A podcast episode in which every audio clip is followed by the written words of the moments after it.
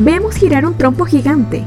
Este es el giroscopio, un artefacto que muestra el movimiento de precesión, es decir, el cambio de dirección del eje alrededor del cual gira la Tierra, haciendo que dibuje un cono de 45 grados de apertura.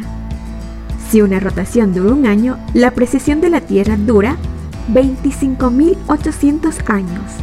A esto se le denomina el gran año platónico, siendo el tiempo que le toma la Tierra regresar a la posición que le correspondía al inicio del ciclo.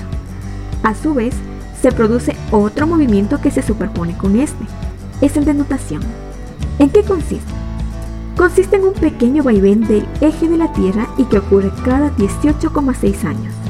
Inclusive, existen ciclos mayores al gran año platónico. ¡Qué sorprendente! Estamos rodeados de ciclos, unos más grandes que otros.